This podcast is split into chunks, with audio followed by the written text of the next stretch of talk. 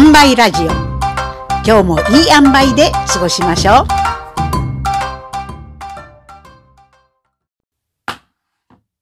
メンタルヘルス話。ほほうなるほど。活用のすすめの巻。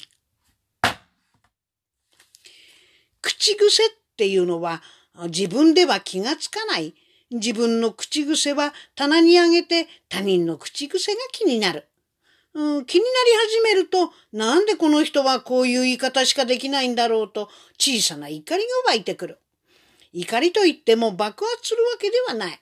うん、湧いてきても、うん、イライラ、うん、とかムカムカという感じです。だって、とか、でも、とかっていう言葉をいつも話の最初につけていないと次の言葉が出てこない人。まあ、そうは言っても、あけどね、などという反応しか返せない人に対して、なんでそういう言い方をするんだろうという小さな不快感を持つ。そこから、実はこの人はやる気がない。この人は聞く気がない。そして、つまり、この人は私の話を聞く気がない。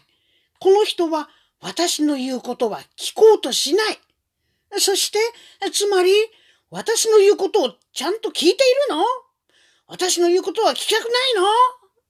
そして、つまり、私は軽く扱われてるんじゃないのかしら？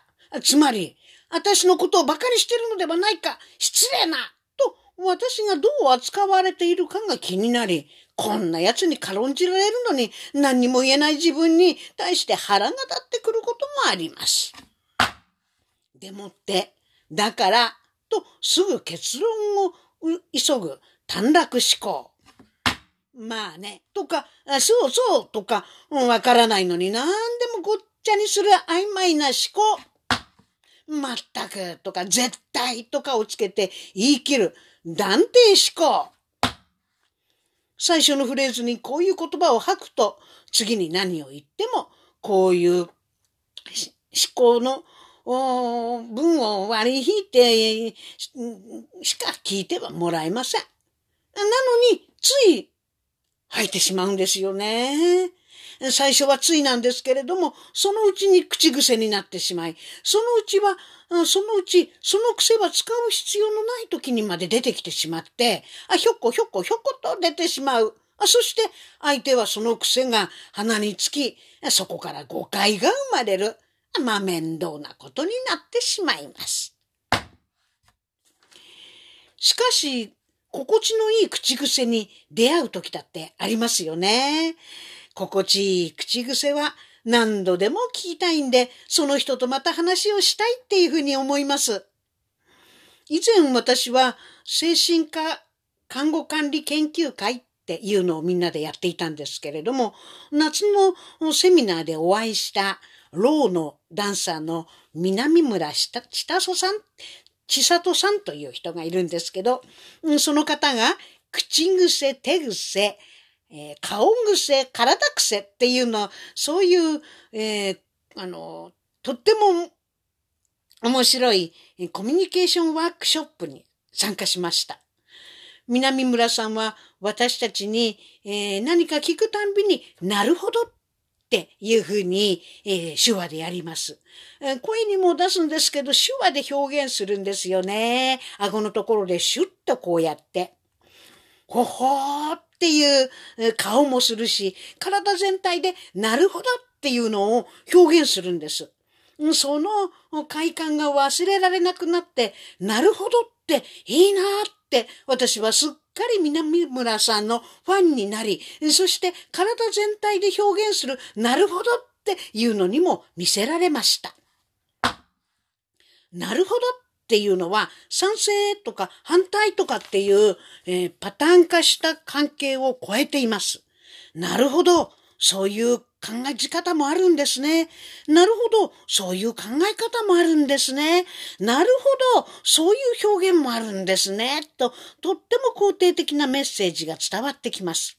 にもかかわらず、私と同じだとは言っていないんですよ。あそこがすごくいいとこなんです。簡単に同調してるわけでもないんですよね。彼女の表現する、なるほどっていうのには、新しい発見の匂いがしました。新しい発見にワクワクする感じ。新しい発見にドキドキする感じ。新しい発見に喜んでいる感じが伝わってきました。それっていいわ。それって素敵ね。っていう肯定感も伝わるんですけれども、いろんな感じ方や表現があってもいいよね。という受け止める側の大きさを感じました。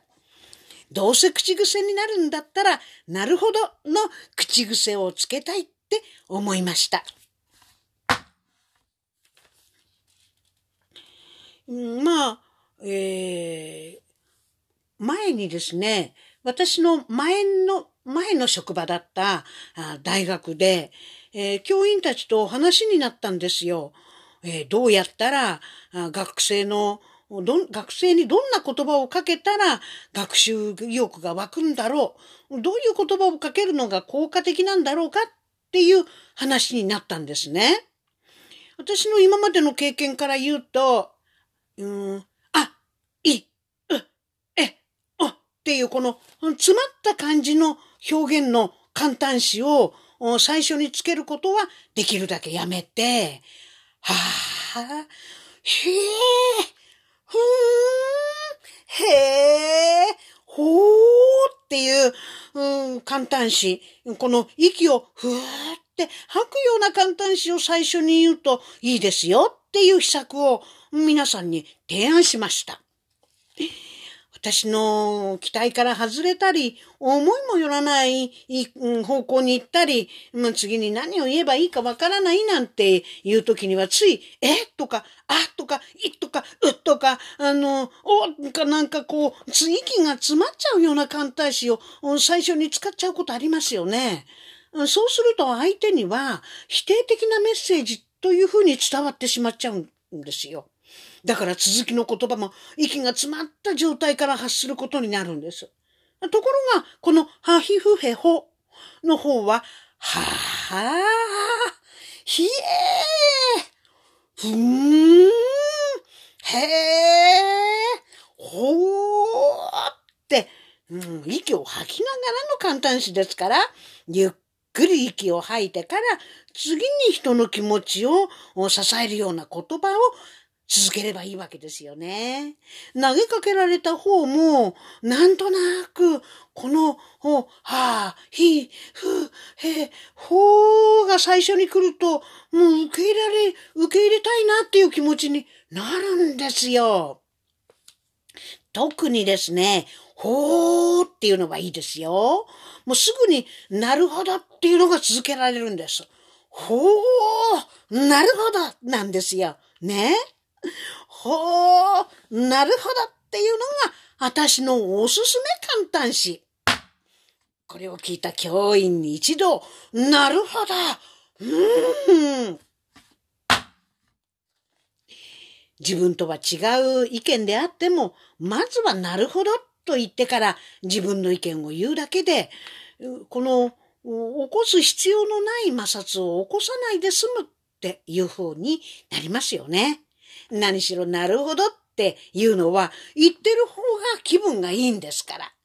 なるほどっていう癖はみんなつけたらいい。そういう流行らせたい癖なんです。ほほー、なるほど活用ですね。お試しあれ。本日のお話はメンタルヘルス話。ほほー、なるほど活用のすすめの巻でした。